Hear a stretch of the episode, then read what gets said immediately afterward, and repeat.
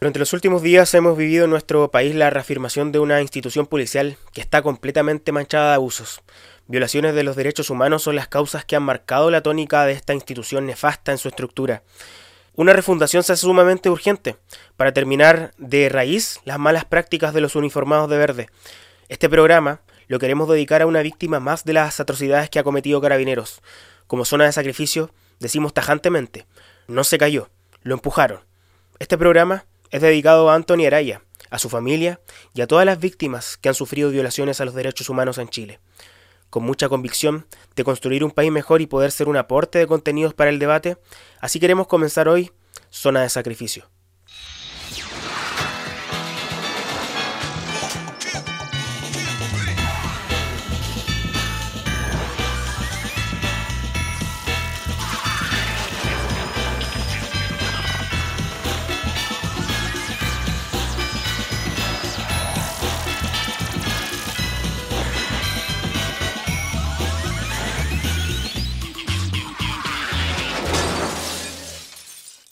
Bienvenidos a todos, ya estamos al aire acá en un nuevo capítulo de Zona de Sacrificio, capítulo número 8 acá en Radio Comunitaria Malalhue y Spotify. Natalia, bienvenida, ¿cómo estás? Hola Lucas, tanto tiempo, ya estamos en el octavo programa, se nos está acabando esta primera parte, esta primera patita. Se nos está acabando, ¿cómo está ahí? Te noto un poquito resfriada, cansada. Resfriada, estamos resfriadas ya la primavera está haciendo su efecto ah, con cambios de temperatura. Pero hoy día, ¿qué vamos a hablar, Lucas? Cuéntame. Hoy día vamos a hablar, tenemos un temazo, como siempre decimos, temazo, vamos a hablar de capitalismo verde. Capitalismo verde, ya igual interesante. O ecocapitalismo también se puede decir. Entonces, vamos a la pregunta etimológica que siempre nos hacemos. ¿Qué es el capitalismo verde? O el ecocapitalismo? ¿De dónde vienen? El ecocapitalismo, capitalismo verde o capitalismo sostenible es la visión de que el capital eh, existe en la naturaleza como capital natural, lo que llamamos como capital verde. En el fondo que son los ecosistemas que tienen un rendimiento ecológico y del cual depende toda la riqueza y los instrumentos, digamos, de política gubernamental que se realizan en los estados para explotar, digamos, estos recursos, este capital natural.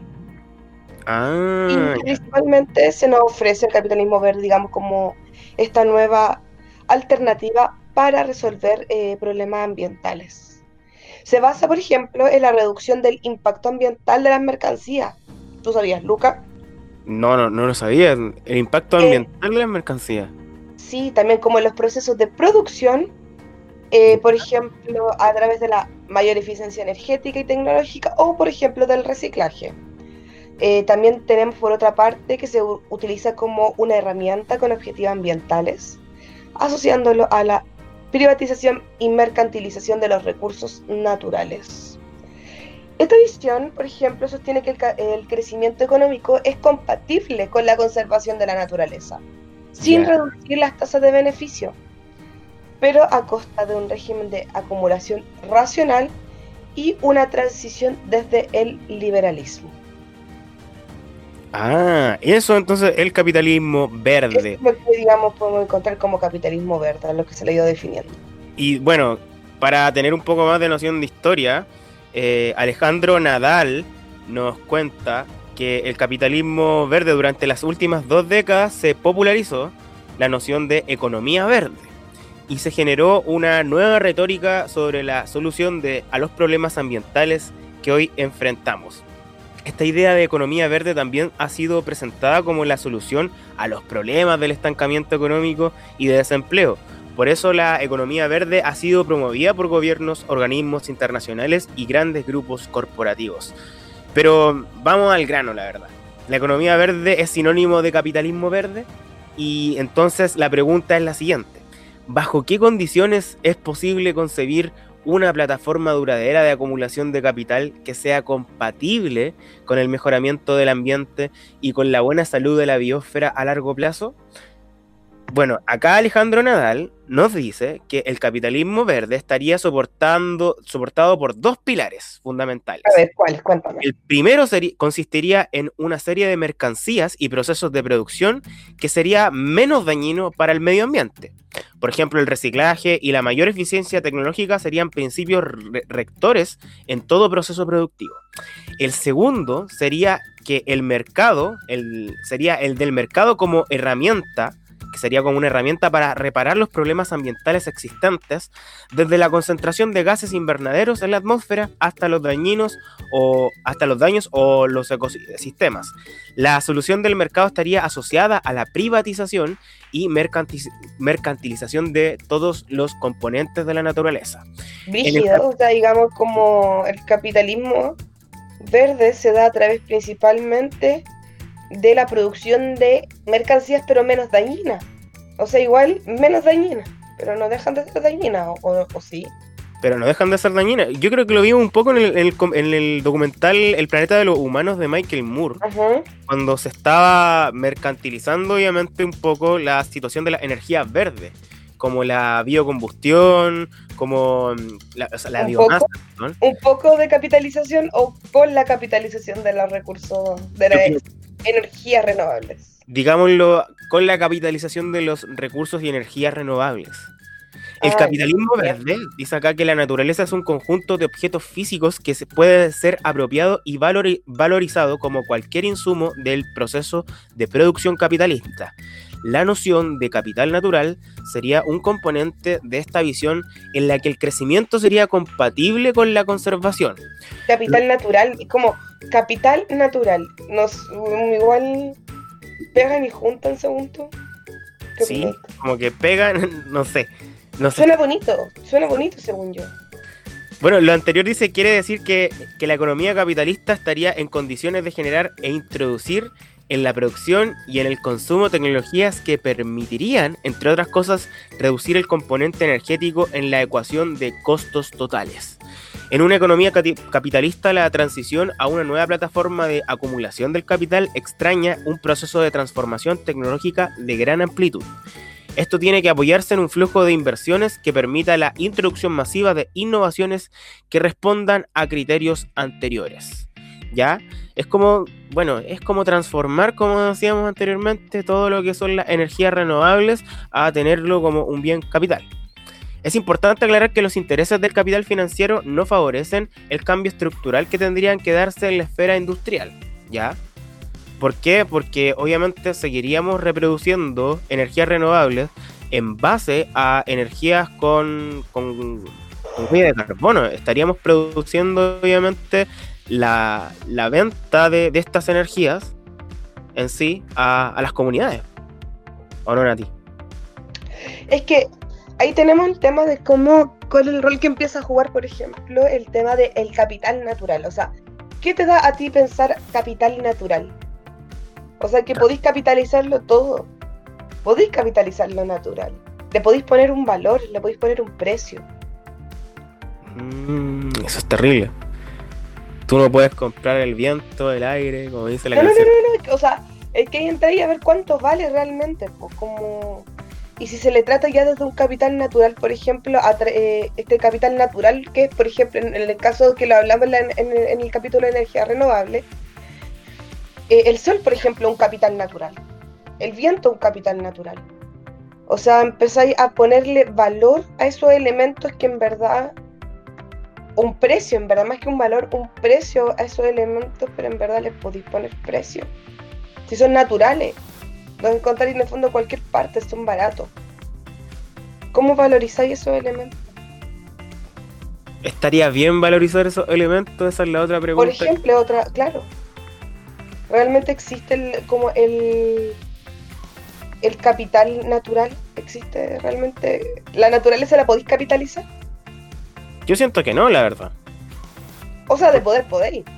o sea, claramente, de que se está haciendo, en verdad. Pero ¿será correcto? Eso es otra. ¿Será favorable? ¿Qué nos trae desfavorable ese otro? Es lo que está pasando un poquito en nuestro país, que ya vamos a ahondar un poco eh, y que obviamente voy a, voy a, rescatar un término que lo escuché en un podcast que se llama, un podcast hermano que tenemos por ahí, que se llama El Polvorín, ¿ya? Eh, y un entrevistado lo dijo, pero bueno, lo, digo ahora al tiro. Él habló de la constitución ecocéntrica, que, que en base a la constitución que nosotros construyamos, eh, esté ahí las bases para defender los recursos naturales de nuestro país en sí. Entonces, ya, igual hay un tema, recursos naturales, ojo. Sí. Recursos naturales. Seguimos hablando como un recurso, como si fuera algo que vamos a aprovechar, como algo fuera de nosotros. Entonces igual hay que tener cuidado con las palabras que ocupamos. O sea, ocupar recursos naturales es decir que es un recurso natural. O sea, es un capital natural. Claro. Hablar también, por ejemplo, de una de una constitución ecocéntrica, que es un tema terriblemente importante, sobre todo en el contexto nacional, en que estamos a cuánto, 22 días, 21 días, 21 días de un plebiscito nacional que puede cambiar nuestra constitución. y, y, hablar sobre las temáticas medioambientales, eh, se, pone inevitablemente en juego eh, este elemento. Pero muchos lo hablan para proteger los recursos naturales proteger recursos naturales. O mm. sea, también está disfrazado un poquito este, estos elementos de repente súper beneficiosos del capitalismo verde escondidos detrás de otras, otras demandas que están, se están hablando hoy en día. O como una respuesta a la necesidad de saber ocupar mejor el medio ambiente. se, habla, se habla de que el capitalismo verde eh, sería como un exterminio amable. ¿ya? Dice, claro, sí. Sí. Dice aquí eh, en, el, en el Salto Diario, en donde publicaron una columna, que si la COP25 fue un, claro ejemplo de cómo las grandes compañías deforman la realidad e imponen su falaz relato mientras nos abocan el desastre.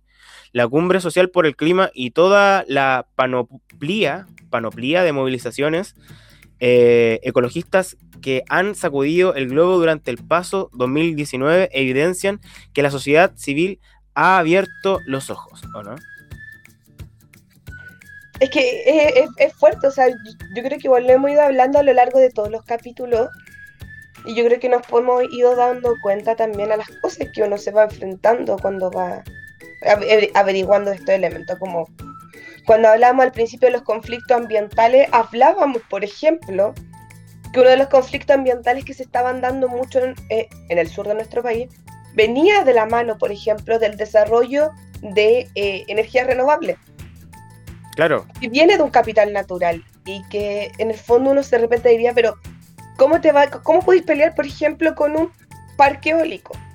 ¿Cómo? ¿Cómo podéis pelear con un parque eólico? Si en verdad es como el progreso, es lo que viene, no contamina, ¿cuál es, cuál es el problema? ¿Cuál es el, el tema que se nos está dando? Entonces tenemos, por ejemplo, elementos como cómo el capitalismo verde se va y como introduciendo, ¿cómo le podríamos decir? Como, valorizando. mezclando. Claro como, que mezclando, como valorizando, como entregándole un argumento sustentable del por qué. Pero seguimos capital, capitalizando igual. Yo creo que es fuerte eh, como cuando te vas dando cuenta de esas cosas en realidad, porque te vas cuestionando también el discurso que uno va, uno va generando a través de, de, del capital, o sea, se nos mete igual el capitalismo de repente en esta supuestamente que es una contrarrespuesta. Se supone que todo este movimiento ecologista es una contrarrespuesta al capital y bueno, estamos en lo mismo. Qué terrible, ¿no crees tú? Eh, es terrible, terrible, terrible. Oye, Nati, ¿te, ¿te parece que nos vayamos a una pausa musical? una pausa musical, vamos a escuchar un temita, yo creo que sí, necesitamos un poquito de, calma. ¿Con qué nos vamos, DJ Willy? Ah, sí, sí, sí, sí. ¿Qué opinas? ¿Tú te tinca? Sí, me encanta, me encanta. Sí, ya, vámonos con Bohemian Rhapsody de el grupo. Uy, sí, de, de, de, un libriano. Si no me equivoco, Freddie Mercury es Libra. ¿Estamos en la Libra Season o no? Sí, octubre, sí. ¿Freddie Mercury o no? o falleció Ay, no, vamos. Era libre. 5 de septiembre, era no, mal, pésima. Pésima, no, era Virgo. Ah, ya era Virgo. Igual es como primo de la, la Libra Season, en verdad. Igual lo vamos a dejar. Así que. Nos...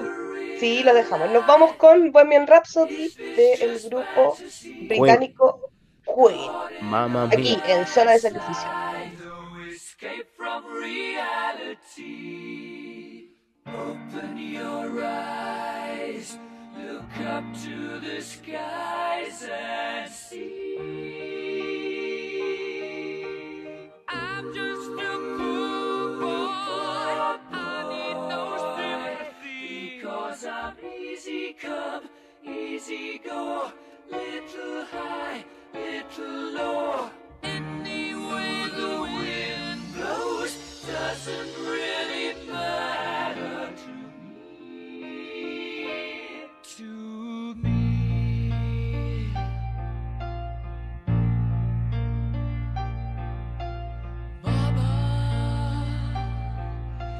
killed a man, put a gun against his head, pulled my trigger.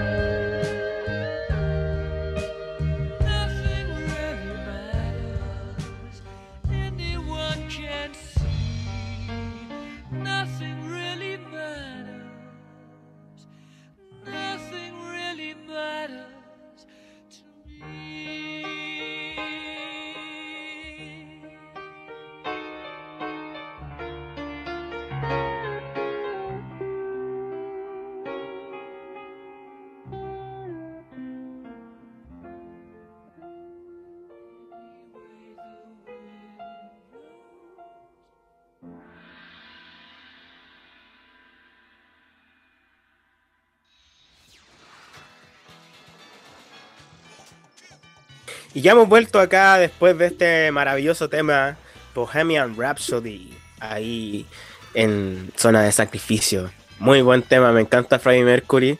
Creo que es uno de los grandes artistas íconos que siempre vamos a que recordar. Queen, más que Freddie Mercury, Queen, Queen es un gran grupo de la historia. Y Queen, claramente. Eh, cultura pop. Y a nosotros me encanta la cultura pop. ¿Te encanta Bohemian Rhapsody, la película? Sí, sí, la vi. Me gustó harto en verdad. Bueno, re- retomemos el tema.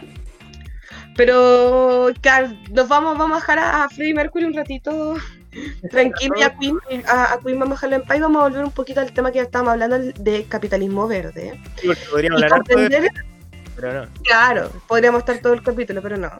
Em, eh, ¿Cómo te voy a decir? Contábamos, como estábamos hablando al principio, estábamos diciendo respecto a, a, el capitalismo verde. El capitalismo verde, igual, como rebobinando un poco la idea, eh, es esta idea, digamos, de que el capital y la naturaleza se pueden llevar, de que pueden estar en junto, conjunto, pueden convivir y todo puede ser muy amigable. Podemos seguir explotando la naturaleza, pero con, con amor. En el fondo, un poco eso. O podemos El- salvar el medio ambiente con capitalismo. Claro, como se puede. Ya. Bueno, yo quería hacer la pregunta acá, o más que la pregunta, pasamos al otro ítem temático, eh, que es el capitalismo verde en América o en América Latina, la verdad. ¿Ya? Porque igual tenemos que entender de que las influencias eh, respecto a lo que es la economía latinoamericana siempre ha- sido influenciada por Estados Unidos, el tío Sam, digámoslo como es. ¿Ya? Y acá, lo dice acá, eh, en una columna de Nicolás Romero, una columna que la pueden revisar en revista de frente.cl, que lleva por título Capitalismo Verde, ¿podrán salvar los globalistas el planeta? Eh, acá Nicolás recalca un poco de cómo fueron los momentos en cuando la prensa empezó a hacerle propaganda a empresas de turno eh, y empezó a hacer esa propaganda así como un poco apocalíptica. Dice acá, voy a leer un poquito este, este, esta columna. Dice, repentinamente nos llenamos de matinales y noticieros con discursos apocalípticos sobre el cambio climático. Tonka Tomisic nos habla del drama de las familias chilenas que acceden a agua de bebida a través de camiones aljibes, para a continuación hacerle propaganda a la empresa de turno. La idea de que el capitalismo nos conduce a una crisis ambiental no es nada nueva y desde hace un par de décadas se encuentra presente en los discursos de ambientalistas, de los izquierdistas y principalmente de los pueblos originarios de África y nuestra América. Lo, lo nuevo pareciera esa repentina preocupación de los capitalistas por el cambio climático y sobre la urgencia de las regulaciones ambientales al sistema. El discurso del capitalismo verde expresa una pugna al interior del imperialismo norteamericano europeo entre glo- globalistas y fascistas. Tres ejemplos nos sirven para ahondar en el punto. Tres ejemplos acá da eh, Nicolás Romero. En el momento alto de los incendios en la Amazonía, una serie de estados europeos ofrecieron apoyo financiero y solicitaron a Piñera liderar esa tarea. El presidente de Brasil y amigo de Donald Trump, Jair Bolsonaro, eh, el presidente que le dispararon, respondió ofendiendo a la, a la esposa de Macron y reivindicando la soberanía territorial de Brasil, la misma que niegan a Venezuela. Sí, ojo con eso. A coro en Chile, Moreira defendió el derecho a la autodeterminación de Brasil en esta materia y denunció el intervencionismo de terceros países. Sí, Moreira, el mismo de que, que ahora está como aprobó el 10%, o sea, es el Che Moreira y todo. Sí, defendió el derecho a la autodeterminación de Brasil. Y obviamente es como dijo, oye, tiremos atrás la ayuda que está viviendo Brasil frente a los incendios. Unas semanas antes del incendio presenciamos la gira de Piñera en el Estado de Israel. También cabez- cabeza de playa de Estados Unidos en Medio Oriente, Israel. Conocido eh, es el interés de los grupos sionistas por la Patagonia y sus reservas de agua, tanto del lado chileno como el argentino. Ese es otro temazo, ¿ya? En, este, en esta se anunció una colaboración orientada a la transparencia de tecnologías para enfrentar los procesos de desertificación y de acceso a agua. Nosotros hablamos de la desertificación en capítulos anteriores. Así Sí, lo se... hemos hablado en conflictos ambientales, lo hemos hablado en el agua, lo hemos hablado en desarrollo sostenible. Bueno, así y el se capitalismo verde también lo vamos a seguir hablando, así que Sí. Va a estar siempre. Así se presenta bajo un perfil ambiental una línea de colaboración que compromete aún más la soberanía nacional frente a una potencia extranjera, ¿ya? También habla acá del viaje de Greta y su próxima visita a Chile, que no se concretó en el contexto de la COP25, ha abierto un debate sobre los intereses empresariales tras las denominadas agendas verdes. En un reciente artículo del diario El Mundo denunció el entramado de capitalistas con inversiones en energías renovables o alternativas, que supuestamente habrían ideado y financiado la gira de la menor. La misma pugna entre los capitalistas se expresa en nuestro país en la crítica del abogado y consejero de la SOFOFA, Fernando Barros, a la COP25. Sí, los capitalistas siempre han estado frente a estas, a estas banderas. En una columna en el diario financiero la, la señala como un evento promotor del sometimiento del hombre al Estado, generando una reacción en cadena del gobierno y los gremios empresariales. Desde la CPC, su presidente Alfonso Suet señaló que atendamos una cosa sobre el problema del cambio climático. Chile aporta solo el 0,35% de las emisiones. Chile es el único país en el mundo, dijo, donde el empresariado voluntariamente ha decidido retirar las centrales de carbono. Oh. De un lado quienes niegan el cambio climático, del otro quienes reivindican el capitalismo que incorpora equilibrios ambientales. Ojo con los discursos de los empresarios, ¿ya? Eso por Obvio, una por algo están capitalismo verde. Eso por una parte. Entonces, frente a esta columna, dejar en claro que igual eh, las economías latinoamericanas siempre han estado frente a la pauta que el gobierno norteamericano ha indicado. El que el empresariado en sí, frente a, esta economía de libre mercado capitalista, que ahora se va a transformar en verde, siempre van, a, van a intentar llevar un discurso actualmente eh, de reivindicar lo que es la materia económica del extractivismo, que al principio fue de combustibles fósiles y ahora lo reivindican a, extraer materias que son naturales y que dicen, bueno, nosotros también podemos eh, extraer, eh, empezar a hacer aquí un capitalismo que sea un poco más sustentable con, con la vida de las personas, ¿o no? Sí, igual la construcción, digamos, de- del capitalismo verde ha ido de la necesidad de ir eh, también em, actualizando el capitalismo a lo que este quiere. Entonces, igual em, es importante eh, cómo nosotros vamos tratando estos temas. Por ejemplo, en América Latina se ha ido em, eh, generando, digamos, el tema, este tema del capitalismo verde. eh, y, y tiene su, su, su, su desarrollo, su historia, tiene su, su, su, su camino. Y ya lo Ujú. podemos ver, por ejemplo, en, desde, no sé, noviembre del 2003, por ejemplo, en América Latina se producen peleas, eh, se produjo una pelea, por ejemplo, eh, respecto a tratados de libre comercio que se desarrollan. Entonces vamos a tener como, digamos, esta posibilidad, digamos, de, de generar esto. estos Aquí retrocedimos en el tiempo, nos vamos al año 2003, como tú dijiste. Claro, nos vamos al 2003. Y Ya. cómo, por ejemplo, se han utilizado los eh, acuerdos de libre comercio para poder eh, ingresar eh, políticas medioambientales. Por ejemplo, a través de, no sé, em, por ejemplo, se han levantado ciertos, por ejemplo, el ALCA fue un tratado de libre comercio em, que buscaba, digamos, ampliar como la región latinoamericana más una integración con Norteamérica, principalmente con Estados Unidos, para el traspaso, digamos, de recursos naturales más baratos y eh, eh, tratados, digamos, de, de explotación que no han sido eh, bien recibidos. Y que, por Sí. ejemplo, si se retrocedieron o no se aprobaron fue gracias al- a la importancia de, de las presiones de los movimientos sociales por no permitir, digamos, estos elementos. Por ejemplo, ya en el 2006 vamos a tener el, lanzamiento del informe de la economía del cambio climático y que principalmente es un informe tremendamente icónico que fue el informe Stern, mejor dicho, que era para investigar cuánto costaba eh, tratar el cambio climático.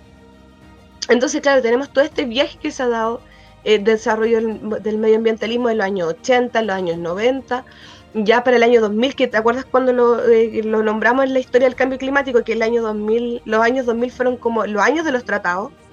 Sí, ¿te sí. El año de los, el- los años de los tratados. de los tratados, de como de los pactos, pacto para esto, No, pacto para esto, pero- El nuevo milenio y todo. y, y nunca, nunca se concretaban en nada, entonces en realidad em, Ahora, con una 25. cosa, claro. Entonces el informe eh, de la economía del cambio climático eh, busca, digamos, cuantificar cuánto cuesta el cambio climático, cuánto cuesta adaptarnos al cambio climático. Y ese costo, cuánto, digamos, este, este cálculo del costo también hacía como, por ejemplo, la eh, la- las oportunidades que nos daban de negocio. Em, y eso, pues. En cada periodo se ha ido también. capitalizando, es que en verdad es un poco, es complejo el tema, digamos, cómo se van capitalizando, digamos, eh, se ha ido capitalizando la naturaleza y se ha ido generando y se le ha ido ocu- ocupando como capital. Sí. Oye, y en cada periodo se ha utilizado un lenguaje distinto. Sí, se ha, Sí, sí. se ha dado un lenguaje distinto, por ejemplo, en los años 70, en los años 68, o como cuando en los inicios de los movimientos ambientales tenemos como este concepto de la naturaleza, del cuidado a la naturaleza, cuidemos la naturaleza. Ya en los años 80 vamos a tener como el boom, digamos, con el tema de los recursos naturales, porque empieza, digamos, sobre todo en la, época moderna, digamos, con el desarrollo ya fuerte de la industrialización, sobre todo en, la mayoría del mundo, Latinoamérica también, va a estar en un proceso alto de, de indus- industrialización. Chile, por ejemplo, va a estar muy industrializado durante la época, va a ser importante. Entonces, claro, ahí la naturaleza pasa a, a ocupar más que este rol como de contemplación que se tenía al inicio de cuidarlo, como para mirarlo, todo- sobre todo con el tema de la, la necesidad, por ejemplo, de generar parques nacionales, parque nacional para todo. Ahí va a estar esta mirada de la naturaleza y luego va a tener, eh, va a pasar, digamos, este tema ya de ser pero como un recurso natural. Y ya en los años 80, con la entrada dura del neoliberalismo, eh, vamos a tener eh, ya el tema de la naturaleza como capital y la capitalización de todo, o sea, la capitalización del natural, el capital humano, el capital cultural, todo es un término de, de capital, todo va a ser un capital, todo se puede aprovechar, todo se puede explotar. Oye, ya no sé quién lo- últimamente, lo voy a buscar, sí. ¿Quién escuché? No sé si fue el ministro de Economía recientemente, ¿Mm? que habló del gobierno de Michelle Bachelet. Cuando. Michelle Bachelet invirtió en la energía solar en el norte de. América, que eso fue gracias, fue gracias a eh, el valor que se había disminuido de las energías renovables. Específicamente, así, que, que dijo que comprar paneles solares había salido mucho más barato en esa época. ¿Mm? Y obviamente ahí ve- vemos cuantificado de cómo se le da valor a las energías renovables y cómo las energías renovables pasan a ser también parte de lo que es este eh, capitalismo verde o ecocapitalismo que se, le, está llamando, como esta transformación, vamos mutando eh, en los buenos. así. No, Perdón. sí, y por ejemplo ya tenemos este tema del capital y que va a ser una de estas luchas y ya por ejemplo en los años 90, como por ejemplo para terminar, vuelve a aparecer el término de medio ambiente, que es como este, este casi como retorno al inicio, pero em, desapareciendo todo lo anterior. Y, em, pero medio ambiente ya no va a estar asociado quizás como solamente a naturaleza, sino que va a estar asociado al término de un servicio ambiental. Como cuidemos en la naturaleza por los servicios ambientales. Entonces, como una mezcla en los años 90, que de repente nosotros no somos conscientes, pero cuando hablamos ya en los años 90 de- de- del medio ambiente, que de hecho es como el tema que tenemos todos mucho, que es el tema de cuidar por servicio ambiental, como cuidemos el humedal por el servicio ambiental que nos da, cuidemos el aire por el servicio ambiental que nos da, cuidemos el agua por la importancia del servicio ambiental que nos da. Entonces, todo va en, tema, en términos de, de servicio, Sí, todo se está transformando. de en sirve, de lo que nos sirve o no nos sirve. Nati, ¿te parece si nos vamos a una pausa musical? Sí, me tinca, caleta. ¿Qué nos deja DJ Willy? Ah, ya. Ah, ya, nos vamos con. Esto es. Uy, hablando, hablando de Estados Unidos, claro, medioambientalismo. Sí, bueno, nos vamos con una canción eh, bonita, infantil. Bonita. Así, pa- a mí me gusta esta canción. Es Sí, bonita. Marcó. Sobre todo si, creci- si creciste en los 90, del- es Pocahontas. decir, de la generación Z, te va a encantar este tema porque lo escuchaste muchas veces posiblemente. Sí, es es hermosa, me gusta. Nos vamos con Colores en el Viento de Pocahontas. Pocahontas. Me crees ignorante y salvaje.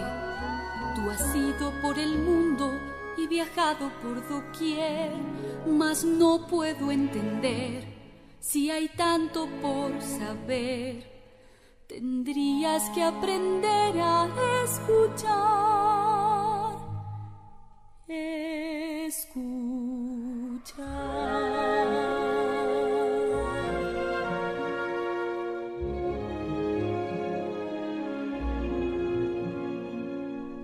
Te crees señor de todo territorio, la tierra solo quieres poseer, mas toda roca, planta o criatura vive está, tiene alma, es un ser.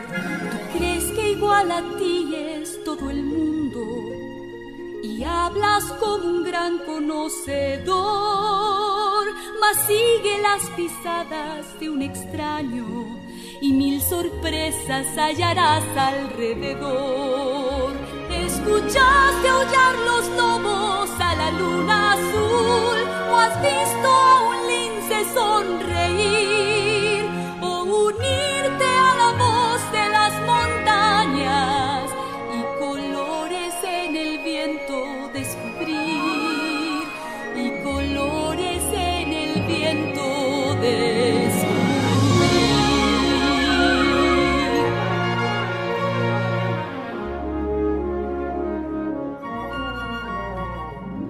Corramos por veredas en el bosque, probemos de sus frutos el sabor.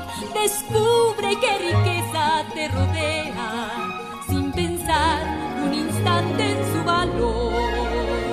Hermanos son el río y la lluvia, amigos somos todos como ves. Vivimos muy felices tan unidos fraternal que eterno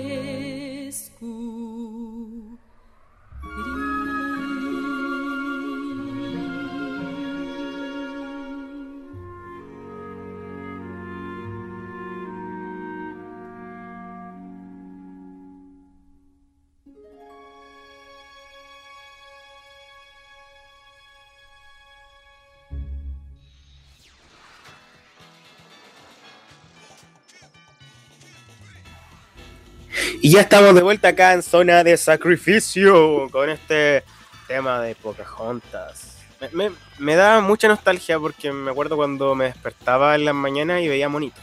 ¿O no? ¿Y tú? Natalia, ¿Mm? ¿estás Dígame. ahí? Sí, Ay. estoy totalmente, siempre te estoy mirando. Dígame. Con que estábamos, que, que me recuerda esto a mi infancia cuando veía monito. Cuando veía monito me despertaba ahí con la mamadera y, y veía los dibujos animados de Disney. Sí, Pocahontas, y aparte Pocahontas como fue la, eh, como americana, como indigenismo, Sí, me gusta. muy parte de, de todo. Pero estamos hablando de cómo se haya desarrollado el ecocapitalismo, hemos hablado de que, eh, digamos, el ca- ecocapitalismo ha girado en torno a esta, a esta idea de que es posible explotar la naturaleza pero con amor, como con respeto, como Hola, pero con amor. con respeto. ¿Ya? un poco en eso y hemos también ah, revisamos un poco cómo se fue desarrollando durante América Latina, cómo los tratados de comercio han sido como elementos principales para la introducción del capitalismo, no solo duro, sino también el capitalismo verde a través de acuerdos que digamos que, que se tienen y otras cosas. Em, Siempre he estado acá en la palestra la política de los acuerdos. ¿Ya? Sí, siempre. Hablemos de Chile. ¿Te parece? Sí, Hablemos- yo creo que sigamos con Chile. Vamos a Hablemos seguir con de- Chile, totalmente. Nuestro país, porque el capitalismo verde ha sido igual la cuna eh, de nuestro país como para reformar eh, esta, entre comillas, economía a hacer un país más sustentable. Y lo dice Claro. el presidente de- Chile, de que quiere eliminar las energías de carbono de aquí a algunos años más. De hecho, presentó en Sí. su cuenta pública de este año, de hecho lo, lo- lo vimos en, en, en energías renovables y lo volvemos a decir ahora, eh, que presentó en su cuenta pública eh, de la cuenta de 21 de mayo eh, sobre el plan de descarbonización que es el que nombrabas tú de aquí al 2050 y principalmente el cambio de matriz completa del país hacia energías renovables. Sí. Que para eso iba a haber harto chin chin ahí, ta ta ta, em, chin, como ahí, como En la, en la política de los acuerdos. Para eh, respecto de cambiar la matriz energética del país. Ojo, importantísimo. Así es. Partimos hablando de Chile y apartam- partamos hablando también, no sé si te parece, de las Big Green o quieres hablar un tema antes tú. Yo, yo creo que empecemos como a hablar como un tema un poco antes, eh, principalmente como que reflexionemos cómo igual se ha ido, digamos, dando este tema mm, de, de la energía, eh, perdón, del capitalismo verde. Como la energía renovable ha sido como a través de donde se han ido metiendo el capitalismo verde, ha sido como el principal motor del capitalismo verde, el tema, por ejemplo, de la energía renovable, la agroecología, o sea, perdón, la, agro, eh, la agroindustria, ¿Ya? eh, que se ha vestido de agroecología, por ejemplo, que se ha tratado de vestir, digamos, de estos elementos. Y ahí, por ejemplo, aparecen lo que tú decís, las Big Green. ¿Ya? Así es, las Big Green, porque, pucha, yo quería hablar un tema acá respecto a una columna que escribió el periodista Patricio Segura Ortiz, que es una columna que ustedes pueden encontrar en Ciper Chile. Ciper Chile, nuestro. De hecho, una investigación de Ciber Chile. una investigación de Ciper, Ciper Chile, una columna, es una columna, la verdad, eh, que mm, se titula El mundo no tan verde de las multinacionales del medio ambiente. Y las multinacionales del medio ambiente también se pueden llamar o denominar las Big Green, las eh, grandes, eh, las verdes grandes o las grandes verdes, sería como en inglés, ¿o no? La Gran Verde. La gran verde. ¿Y Sí, la gran- las Green? Big Green, las Gran Verde, sí. ¿Y qué son las Big Green? Son multinacionales que del medio ambiente, así como Greenpeace, como la World Wide Foundation, con La seis- World, como la Worldwide. World World Foundation. World Que la de- digamos que la, es la WWF, que es la del pandita. la del Cuando usted ve esa, la del pandita, ¿ves World el símbolo del pandita?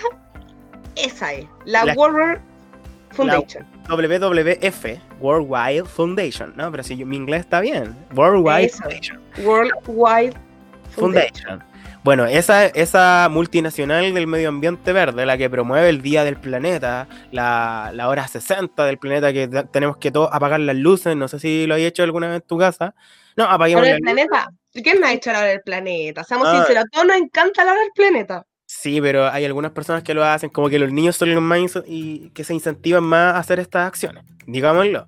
Porque otras Por eso. personas, yo he visto Pero como a que- todos nos, nos encanta, aparte es como, hoy sí, hagamos la, la hora de la Tierra, como familia. Sí. Bueno, ellos son los que promueven esta, esta campaña de la hora del planeta y, y bueno, así como que tienen una, una cuenta dentro de su página web, ya empezó y una hora con las luces apagadas y todo. Esta es una multinacional del medio ambiente. ¿Y qué pasa con estas multinacionales, con estas Big Greens, como Greenpeace y, todo?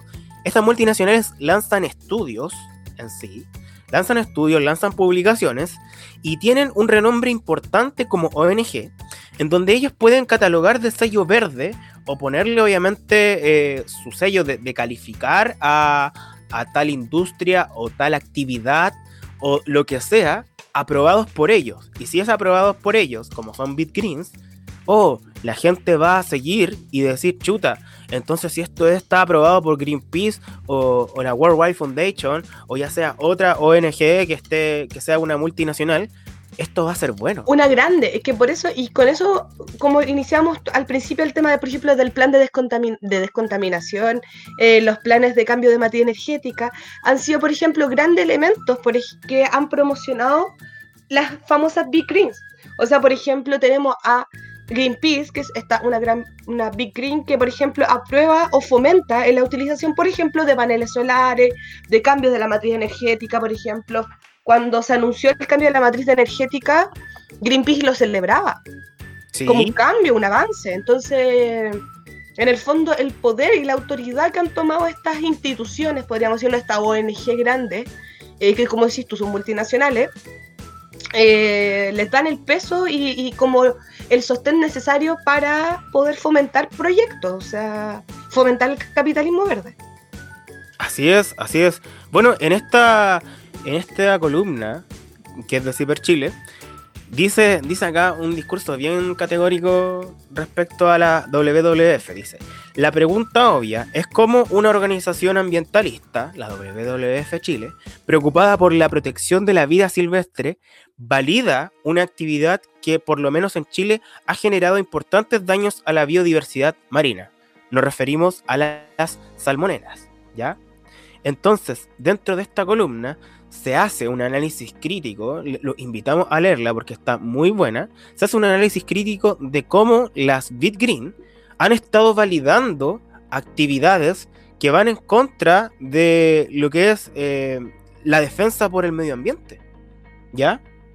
Voy a leer un poquito la columna, porque acá parte, por ejemplo, en la parte de Chile, acá parte, dice acá, luego de las grandes Luego de las grandes batallas socioambientales que se han dado en nuestro país en contra de megaproyectos mineros, como todos los proyectos mineros que nombramos en el primer capítulo del Zona de Sacrificio, eh, industriales y energéticos, desde el Estado se avanzó en una estrategia para hacer más aceptable entre la ciudadanía ciertas políticas extractivistas, convencerle a usted, auditor, radio escucha, que éstas eran compatibles con un país responsable ambientalmente. Pero al interior del gobierno aún viven dos o más almas en este, en este respecto. Aunque el sentido común dice que la mejor opción es cambiar las prácticas no democráticas, consumistas y depredadoras en las cuales se sustenta el modelo de desarrollo nacional, una parte del gobierno y empresariado piensa distinto. Tan vigente es este debate que a fines de agosto, a propósito del rechazo gubernamental del proyecto de instalaciones portuario minera de Dominga, que parece que es un proyecto que ya se suspendió. Dominga sí murió. Murió, pues ya murió. está muerta. Murió, es una pregunta que, la, la queremos muerta y que siga muerta. Y la celebramos en, su, en, el capítulo que anterior. Que no vuelva, no vuelva. Nunca muerta. más. El enfrentamiento entre el crecimiento y protección del medio ambiente ocasionó una crisis de proporciones. Renunciaron los ministros de Hacienda, que eran en ese entonces Rodrigo Valdés, y el de Economía Luis Felipe Céspedes. Y se instalaron dentro igual de la palestra del discurso nacional o del discurso de las empresas que querían reivindicar eh, su discurso de que eran ellos depredadores del medio ambiente a ser empresas verdes, entre comillas, Conceptos como abonos de carbono, capitalismo verde, mecanismo de desarrollo limpio, incluso desarrollo sustentable, son vistos como una forma de cambiar con el fin último de que todo siga igual. Dice acá el, discurso acá de la columna. Entonces también nos preguntamos a, nos preguntamos y hacemos eh, hacemos el emplazamiento hacia la ONG de que cualquier ONG que esté disponible para hacer alianzas y recibir recursos de quienes tienen parte de la responsabilidad en la crisis socioambiental actual, simplemente se estará prestando para un lavado de imagen de las empresas, ¿o no? Esa es como la crítica que se hace. Es que sí, po.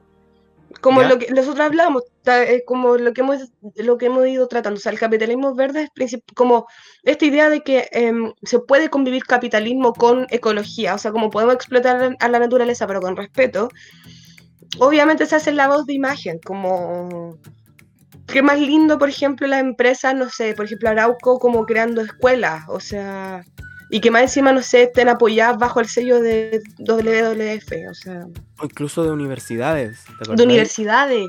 Lo, O lo sea, hablamos la otra vez ojo, la ojo, igual yo quiero, quiero hacer un acto de, de- de, no sé si de justicia, pero destacar, o sea, tenemos estas Big Greens, pero como que son identificamos como estas grandes organizaciones em, medioambientales, pero también, por ejemplo, está la- el aporte de la, como el estilo Big Green, del aporte, como tú dices, de las universidades, em, o de institutos, o de, de- de muchos elementos que se ponen al servicio del capitalismo verde. De hecho, no es menor que, por ejemplo, Estados Unidos, eh, principalmente las universidades se financian a través de los aportes que hacen empresas. O sea, Silicon Valley, o sea, bueno, puede, se puede, no, no Silicon Valley claramente tiene otro estilo, pero por ejemplo, el, el- el sostén de Silicon Valley, de este, de este mundo, digamos, todo tecnológico, de sostén tecnológico, es, eh, nació a través, por ejemplo, del financiamiento de, de empresas. Ahí empresas van a buscar gente, entonces Sí. pasa lo mismo, algo similar pasa acá en el fondo, como No sé si te suena la palabra startup. startup, ¿no? Sí, las startups son mini. Las, las startups son mini empresas que, que, se, que crean las personas como empresas de emprendimiento. Y las empresas de emprendimiento, las startups, siempre que yo he ido como a, a estos eventos de startups que nacen, siempre van con un discurso medioambientalista verde. No, ¿Ah? hoy día, se- eh, hoy día es como el tema, también como el discurso del feminismo, o sea, son dos discursos, son dos elementos súper eh, importantes, entonces, por ejemplo, como podía encontrar discursos de feminismo en totalmente trastocados, eh, aquí también es lo mismo, o sea, podía encontrar discursos totalmente trastocados del, del ecologismo y adaptados a las necesidades del capitalismo. Sí, Entonces, eh, igual eh, nos damos cuenta como, por ejemplo, eh, se aprovechan estas organizaciones para poder eh, generar em, toda esta idea de que en el fondo, eh, ante esa autoridad, la autoridad que tienen esta, o que se adjudican o se crean estas organizaciones, o que tienen estas organizaciones, por ejemplo, eh, hacen que hoy en día sean totalmente funcionales a empresas o a, o a proyectos, fomenten proyectos o ideas que son contradictorias a las concepciones, digamos, que tiene el ecologismo. Y eso, por ejemplo, igual presenta mucho y deja mucho entrever eh, los beneficios de lo que tiene el capitalismo, como esta adaptabilidad que tiene y que hoy en día el capitalismo se está adaptando totalmente a esta nueva necesidad, a esta nueva demanda de cambiar un paradigma que nosotros les decíamos al principio, cambiar este paradigma de vida, de explotación, de la relación que tenemos hombre y medio, hoy en día se está trastocando y el capitalismo se está readaptando a este- esta necesidad y se está vendiendo como un Sí. sistema que se puede seguir sostenible, pero que es perfectible, que es muy esta idea, por ejemplo, del rechazo, como cambiemos, pero como dejemos lo bueno. El capitalismo es lo mismo, este capitalismo verde está totalmente adaptándose. Rechazar para reformar es como que se Es que transforma es el en... mismo, el capitalismo es verde, es como el rechazar para reformar, claro. Rechacemos Sí. cambiar el modelo porque en verdad el capitalismo es lo que nos ha traído el beneficio toda la vida, pero sí es verdad lo que estáis diciendo todos, así que modifiquemos, reformemos. oh. Reformemos, Claro. reformemos, el- reformemos a McDonald's que sea una empresa verde. Claro, o por ejemplo Burger King vendiendo hamburguesas veganas. Mm, Hambur- De hecho, Burger King hace poco sacó una hamburguesa que es vegana. O sea, tú podías ir a comer a Burger King una hamburguesa vegana. pero igual siguen contribuyendo con la huella de carbono. Pero totalmente, pero por eso te digo, o sea, se genera esta, esta, esta ambivalencia de esta adaptación, de esta cooptación de los discursos para... Yo quiero hacer la denuncia pública. Yo, mira, yo no me quiero denuncia quedar- pública, quiero hacer una yo denuncia no, yo pública. no me voy en a este quedar así, yo no me voy a instante. quedar así. Yo voy a hacer la denuncia pública, Eh, aunque a ti te moleste. cuéntame. aunque a ti te moleste No, de- cuéntame, de- dímelo. de generar Ah, el- aunque el me enoje, aunque me enoje, dime ya. A mí me causó mucho ruido, a mí me causó mucho ruido cuando yo estaba estudiando en la Universidad Austral, eh, esta, esta alianza con Celco. ¿Mm? Porque la Universidad Uh, Austral, ¿Y por qué me va a molestar a mí? porque tú dijiste el- el- en el capítulo anterior de cierta universidad. Ah, pero es que. Cierta ya, universidad. Yo la pero- quería. pero tú le quieres decir con nombre. apellido. Hay que decirle Ah, ya. nombre y apellido, sí o sí. Hay No, que pero no hacemos cargo, tranquilo, no hacemos cargo, no hacemos cargo. Ya basta ya, como dice ¿Hasta Mucheto. cuándo? ¿Se acabó? ¿Cuándo? ¿Hasta, ¿Hasta cuándo seguimos protegiendo? Sí, ¿hasta Ya. cuándo ya? Sí, a mí me causó ruido el, el- el- la alianza que tuvo Celco con la Universidad Austral. Incluso la carrera de periodismo de la Universidad Austral, eh, o sea, el director de carrera, no la carrera de periodismo completa, no, porque hubo un profesor, profesores que se opusieron. Eh, la escuela de periodismo se adjudicó también esta alianza. ¿Hasta cuándo? O sea, y también eh, dependiendo del el estudio que se hizo frente al impacto del río, río Cruces, frente al impacto de los cisnes negros, diciendo de que no, que no era culpa de Celco, que era culpa de, de, mm, de la biodiversidad natural de- del río y que las bacterias que se estaban produciendo, no, ¿hasta cuándo? Es lo mismo con el tema de la marea roja que ocurrió en el sur, que trataban de, de sacarle la culpa a las salmonelas y echarle la culpa al medio natural en sí. Como que la contaminación fuera algo natural del, Ah, claro, es como lo que pasó también, por ejemplo, con el- la, la situación, por ejemplo, de la marea roja Eso. en. Chiloé. O Eso sea, estaba diciendo yo, de la salmonela en Chiloé. Claro, Eso entonces mismo. como... Ah, eso, te- estamos hablando de lo mismo, pero es como, claro, esta idea, por ejemplo, del río Cruces, que es que estamos hablando, por ejemplo, el río Cruces, el de la salmonela, eh, o como... Todo eso en realidad los tratan de encubrir, como si tú, como elementos naturales, como si fueran de la naturaleza, como si la naturaleza atacara a la naturaleza, cuando en verdad No es así. no es así. Y también, por ejemplo, lo hablamos también, el, por ejemplo, cuando hablamos del tema de conflictos socioambientales de eh, la empresa Arauco, pero en la, en, mm, la octava región, no me puedo acordar exactamente el, el- el- lugar en este momento, eh, pero que también había una, eh, un- estaba, digamos, la eliminación de residuos de, de esta celulosa, de esta, de esta planta, y que había contaminado y había contaminado a personas del sector de la bahía, si, si no si no, pucha, lamentablemente no, no me acuerdo la verdad, pero no, no quiero cambiar el nombre, pero que claro, contaminó a personas y las dejó con mercurio, y entonces en el fondo querían decir que no, que en verdad esto no estaba pasando y que había sido un error, que no, no era parte de, sino que era como parte del- de, la bahía, cuando en realidad había eh, descargas de, eh, de contaminación por parte de la empresa. Entonces, claro, aquí hay una, un pago además por parte muchas veces de las propias instituciones o de las universidades. O sea, aquí las universidades también son grandes big greens que quizás no salen aquí porque aquí obviamente se enfocaron quizás las organizaciones no gubernamentales, pero las universidades a niveles locales por lo menos son grandes big greens. O sea, si una universidad te dice que, si no se sale la Universidad Austral, por ejemplo, diciendo O sea, que no en el que- Río Cruce no hubo contaminación, que más encima más es una universidad con prestigio, que es del sector, que supuestamente tiene una tradición de, de estar al servicio de la gente mm, y dice que no contaminó. ¿tú lo pondrías ahí en duda? Difícil. Difícil, Difícil, pero yo no la llamaría grandes Big Green. Yo la llamaría con la facultad de ellas de ponerle sello, quizá un sello de Es que yo impacto. creo pero que yo sí les diría Big Greens. yo Sí no, porque no son porque- multinacionales.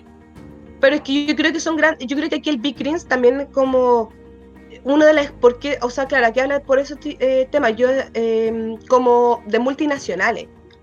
Pero yo creo que el tema como de las Big Greens, como, eh, es como este significado de, de la autoridad que tienen, de ser grandes verdes. También como del peso que tienen. O sea, por ejemplo, WWF tiene peso, por eso también se convirtió en una. Big Greens. Pero a Mira- niveles locales, a niveles locales, territoriales, espaciales, una universidad sí es una Big Green. Sí. Puede, Puede no tener ser, la condición ¿ya? multinacional, como decís tú, eso sí, podemos discutirlo. Pero yo Podemos creo discutirlo, que podemos discutirlo. podemos discutirlo Hay totalmente. que pero dejarlo en el tintero. Quería, hay que antes, dejarlo, pero, antes de cerrar- esta función. antes de cerrar con el tema, quería eh, dar otro caso particular. Ah, Eh, el caso, por ejemplo, de Patagonia sin represas. Acá dice... re- Patagonia sin represa también. Y, y Reisen por ahí también suenan Sí, por ejemplo, en el caso de ¿cómo Patagonia sin represa? represas. Las ¿Ah? organizaciones gl- globales, tanto Natural ¿Mm? Resource Defender Council como Greenpeace, estas dos organizaciones ONG tuvieron un rol preponderante en términos de activismo y generación de estudios técnicos que apuntaron a plantear la falta de racionalidad y necesidad de proyectos como Hidroaicén y Río Cuervo en la Patagonia. Además, normalmente participan en alianzas con organizaciones y comunidades locales, como el Consejo de Defensa de la Patagonia. Asimismo, Oceana, que ha aprobado y se ha vinculado con el activismo local relacionado con la protección de los patrimonios. ¿Ya? Ojo con eso, ¿Ya? porque porque ahí Greenpeace y Natural Resource Defense Council, Natural Defense, ya, la NRDC, en este caso. ya para qué. Ya, para qué. ¿Para qué? Eh, tuvieron un rol, un rol que fue como de doble inflexión en el asunto de Patagonia sin represa. Porque ellos tenían, tenían una alianza con el Consejo de Defensa de la Patagonia, ¿ya? Que estaba dentro de las comunidades, comunidades locales, pero también Ya. intentar como avalar un poquito la necesidad de tener un proyecto hidroeléctrico como fue Hidro, a- Hidroaicén. No, como y que- insisto, volvemos a insistir, no queremos dejarlo pasar, pero las hidroeléctricas son en- consideradas energía renovable. Ojo. Sí, no, y sí. energía limpia, y energía limpia, entonces de repente como que cuidado a la gente ahí, o sea, por ejemplo, sí, son energía limpia y son, entonces como en el fondo tener una, una hidroeléctrica una es muy limpio, en verdad. entre comillas. Es que Pues por claro, eso. porque, nos- porque nosotros ya sabemos porque, cuáles son las consecuencias. Nosotros ya sabemos cuáles son las consecuencias. Entonces, por eso se hizo la oposición tan fuerte a Hidroaicén. O, por ejemplo, la Patagonia sin represas, pero... Siento que el movimiento eh, no, El no Hidroaicén, Patagonia sin ¿Mm? represas, fue un movimiento importante que se tocó un punto a profundidad respecto a una energía renovable. Que quizás podríamos tener en el otro caso como eh, la central eólica Pililín, como lo que está pasando es el- ese otro movimiento que lo, lo está llevando a cabo una comunidad mapuche que, que está en contra de la empresa Acciona.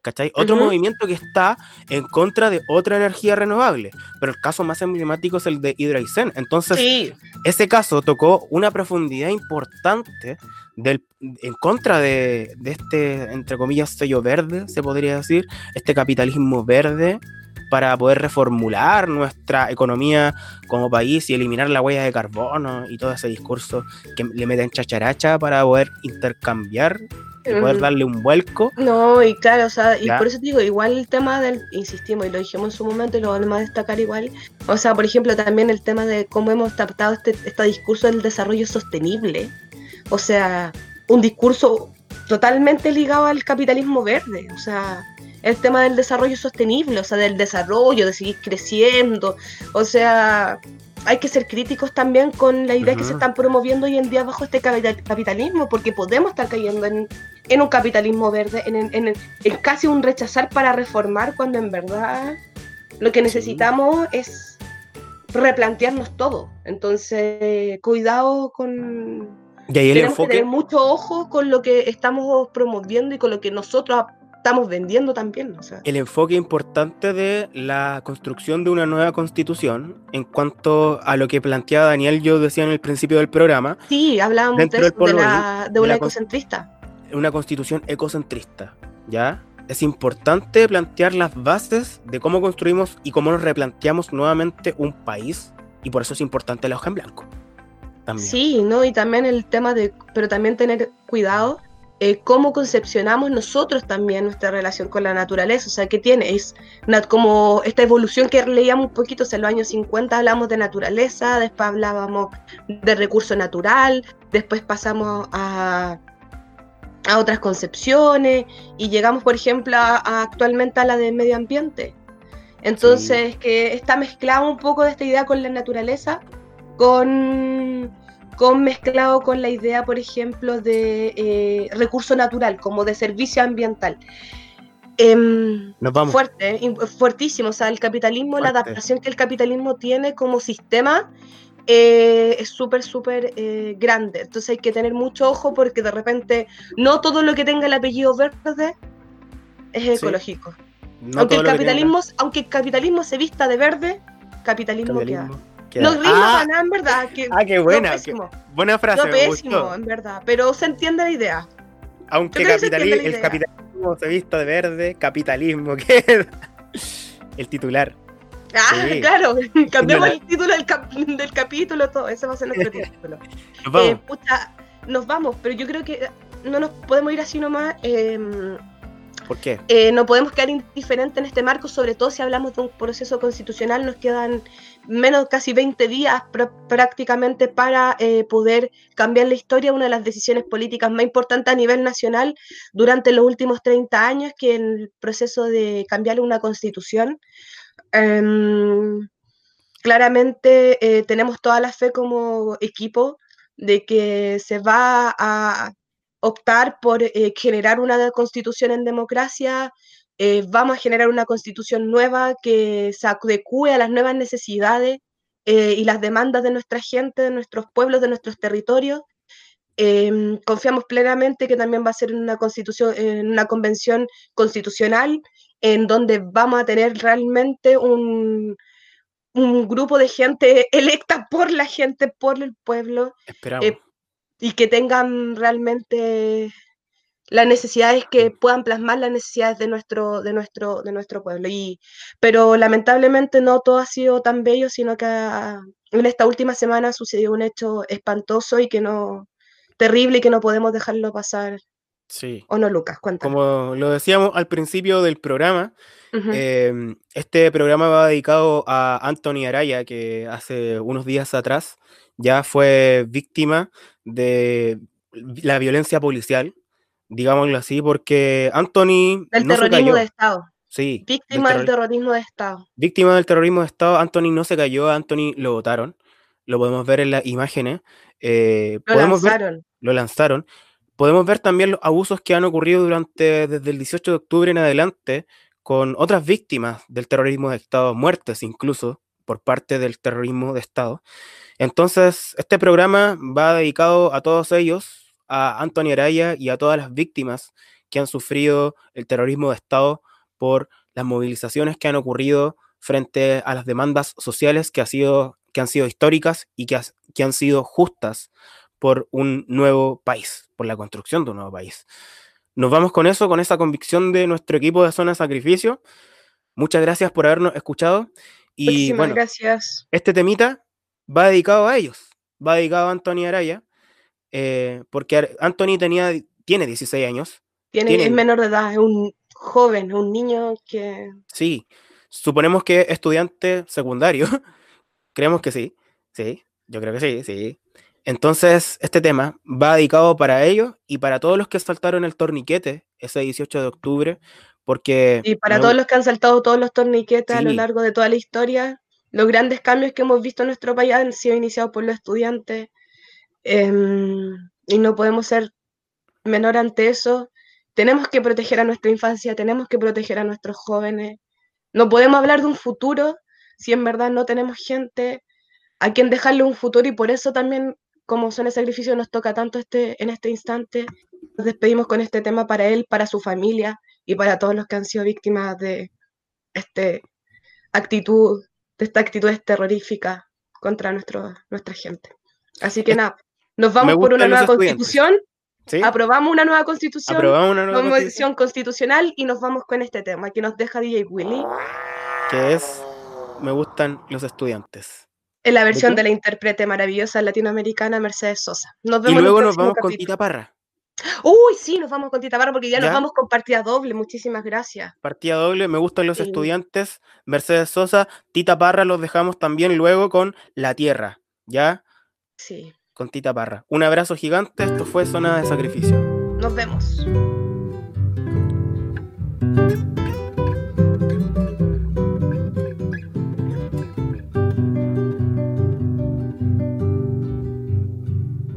Que vivan los estudiantes, jardín de nuestra alegría. Son aves que no se asustan de animal ni policía. Y no le asustan las balas ni el ladrar de la jauría. Caramba y zamba la cosa, que viva la astronomía. Me gustan los estudiantes que rugen como los vientos cuando le meten al oído sotanas y regimientos. Pajarillos libertarios igual que los elementos. Caramba y zamba la cosa, que viva lo experimento.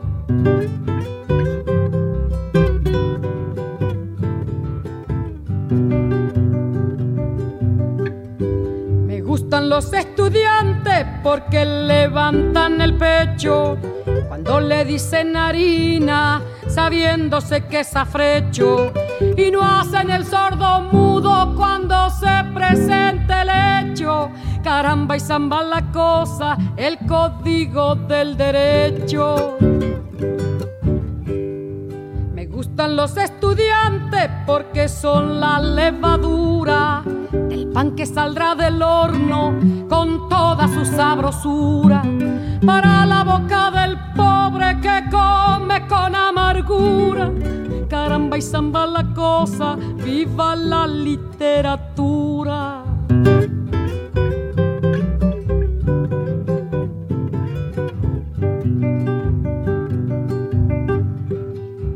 Los estudiantes que marchan sobre la ruina con las banderas en alto a toda la estudiantina. Son químicos y doctores, cirujanos y dentistas. Caramba y zamba la cosa, vivan los especialistas. Los estudiantes que con muy clara elocuencia a la bolsa negra sacra le bajo las indulgencias. Porque hasta cuando nos dura, señores, la penitencia. Caramba y zamba la cosa, que viva toda la ciencia. Caramba y zamba la cosa, que viva toda la ciencia.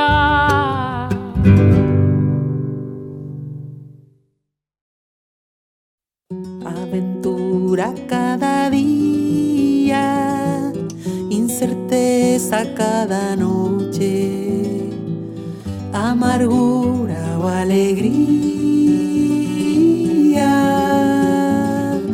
arco iris, luces y sombras en un lienzo intocable. Nadie sabe